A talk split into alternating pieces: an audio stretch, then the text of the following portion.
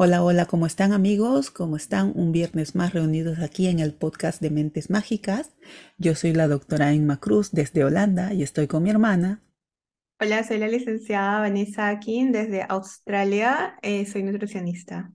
Ajá, y el día de hoy vamos a hablar acerca de un tema relacionado a la nutrición y que a veces mucha gente se pregunta, sobre todo en las épocas de verano, las chicas nos preguntan, incluso chicos también, ¿cuál puede ser la mejor dieta para reducir peso, para estar en mejor forma.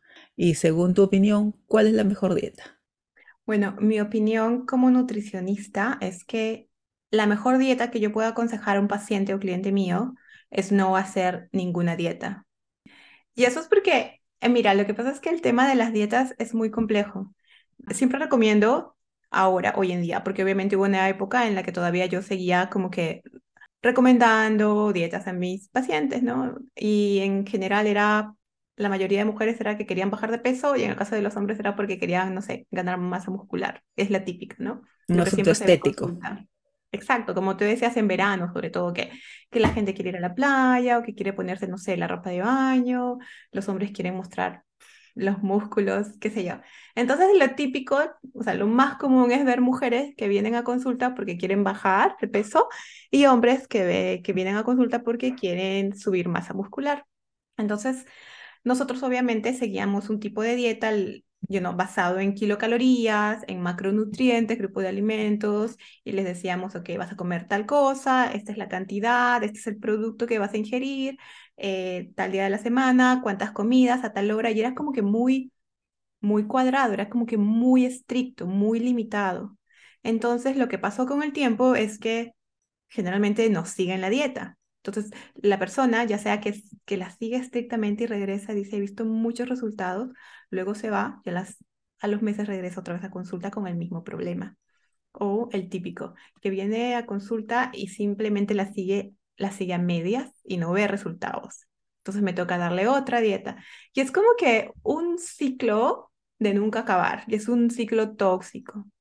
Entonces, desde esa época fue que empecé a cuestionarme la idea de que entonces las dietas funcionan o no, porque he visto muchísimos casos, por no decir casi todos, en que no, no tienen resultados, o si los tienen, los tienen temporalmente. Pero obviamente si alguien viene a consulta, digamos, una mujer viene a mi consulta y me dice, ¿sabes qué?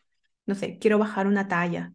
Entonces, para mí, o sea, lo que yo le voy a recomendar que haga ella para lograr ese objetivo, ella no lo va, no lo va a seguir por toda la vida, porque ella dice que quiere bajar una talla, pero ella no quiere bajar una talla por un mes o por tal vez un par de semanas o lo que dure esta temporada de verano. Ella quiere bajar una talla y quiere mantenerse en esa talla por un largo tiempo de vida, a no ser que pasen cosas como que, no sé, este, salió embarazada o tal vez otro tipo de, tal vez una patología. Pero normalmente ella quiere conservar esa talla durante toda su vida. Entonces, si no va a seguir la dieta, no va a seguir las indicaciones durante toda su vida, entonces eso nunca va a funcionar. Entonces, en vez de una dieta, lo mejor es que simplemente cambien su estilo de vida. Pero también me parece que ahí tiene como que sus cosas que no están muy claras, porque cuando hablamos de cambiar un estilo de vida, hay nutricionistas que te dicen eso con la idea de que vamos a meter cosas por acá, vamos a quitar alimentos, y tampoco eso es cambiar un estilo de vida. Entonces, cuando hablo de la no dieta, me refiero específicamente a que no sigan ningún patrón, no sigan ningún número determinado de kilocalorías, ningún grupo de alimentos que tengan que excluir del plato o que tengan que incluir siempre en el plato.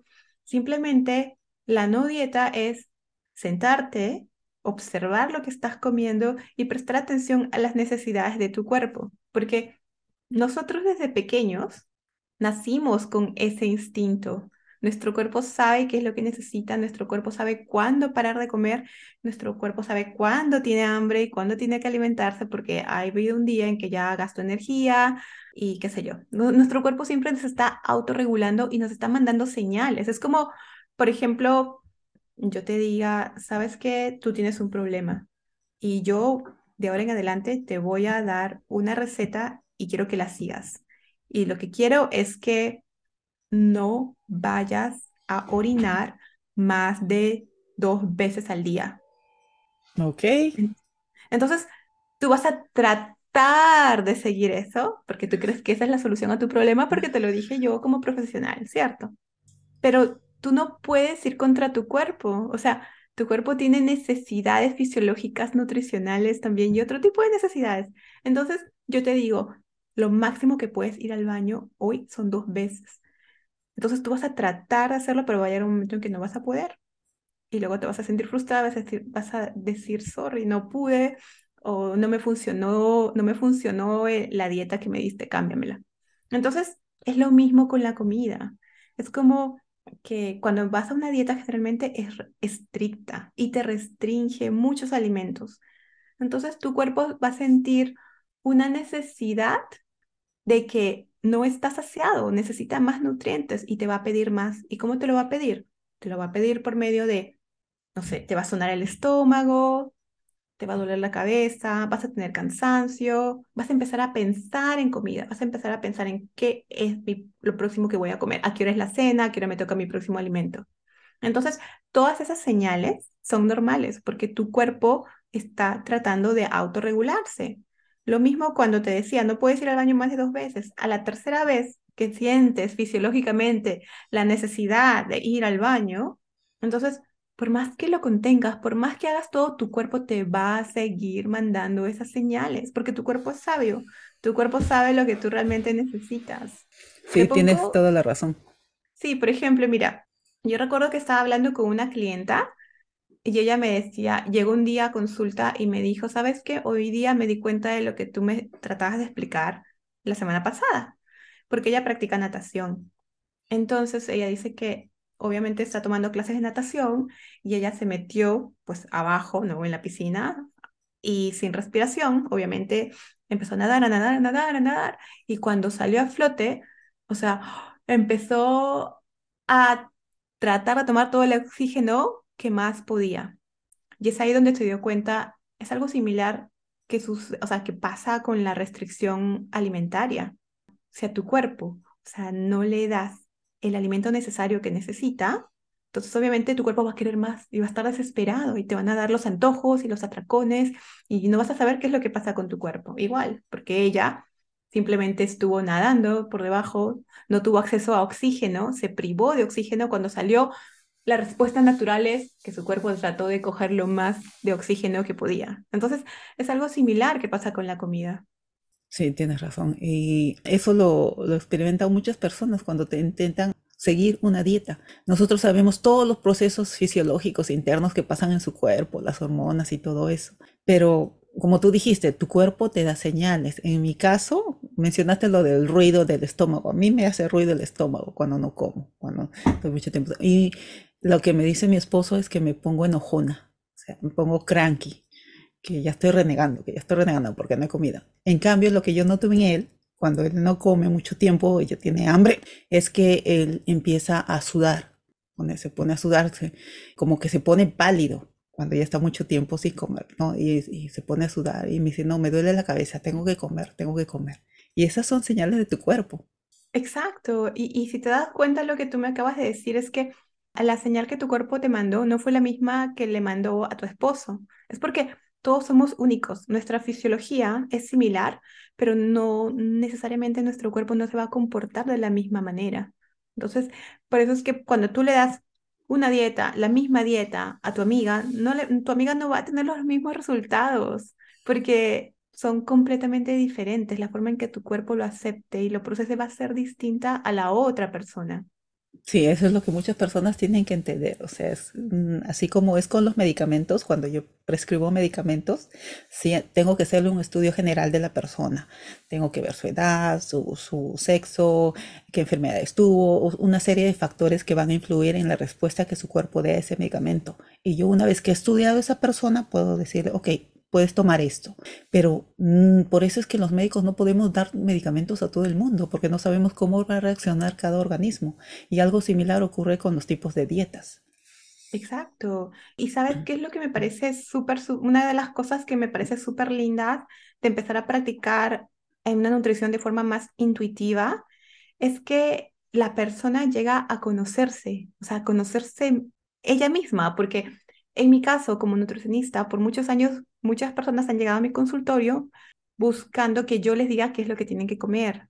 En cambio, ahora, muchas de las personas que llegan a mi consultorio, para mí es un como que un big win cuando ellas se dan cuenta de qué es lo que tienen que comer por ellas mismas. Yo como nutricionista las guío, pero he dejado de decirles tienes que poner tantos gramos, tienes que comer este alimento. Yo las guío, yo les digo, obviamente tengo información nutricional de alimentos, de qué beneficios tienen, información fisiológica, entonces que les puede ayudar, pero al final los que deciden son ellos, porque al final, si tú te comes, digamos, eh, una tajada de pizza, el efecto en tu cuerpo va a ser diferente al efecto en otra persona. Hay gente que, por ejemplo, de por sí es alérgica. Digamos, si eres alérgica al gluten, no vas a, no vas a poder recibir bien esa pizza. En mi caso, yo conozco mi cuerpo, o sea, si hablamos de términos de alimentación, en que yo recuerdo el último San Valentín, ese día recuerdo que quedé con mi esposo en que íbamos a ir por Dina, iba a ser comida italiana, porque yo dije, pues es el día del amor, Italia, you know, es romántico, que vamos al restaurante italiano. Pero yo fui y yo sabía que yo iba a pedir pasta, porque me encantan las pastas con seafood, con comida marina. Yo sabía, yo sabía que eso no le iba a caer bien a mi cuerpo, porque yo me conozco pero yo quería disfrutar de la pasta. Entonces yo fui y conozco tanto mi cuerpo que fui, que comí la pasta, la saboreé y yo dije, bueno, igual yo sé que mañana no voy a estar muy bien porque me va a caer, mal el estómago, entonces voy a tener que consumir otros alimentos que me ayuden a paliar eso, ¿no? Es como cuando tú vas una noche, no sé, a encontrarte con unos amigos y sales por unos, unos tragos, ¿no? Sales por unas bebidas. Sabes que el alcohol no, le, no te va a caer bien, no le va a hacer bien a tu cuerpo. Y tú sabes que, por ejemplo, si te tomas, no sé, dos vasos de alcohol, vas a estar como que un poquito más jovial, que si te tomas cuatro o cinco vasos de alcohol, vas a tener una resaca, puede que tal vez, no sé, hay gente que vomita. Entonces, tú ya sabes es lo que ese producto le va a hacer a tu cuerpo y tú te vas con la idea de que, bueno, yo sé, tomo la responsabilidad, yo sé que no me va a hacer bien, pero yo decido hacerlo.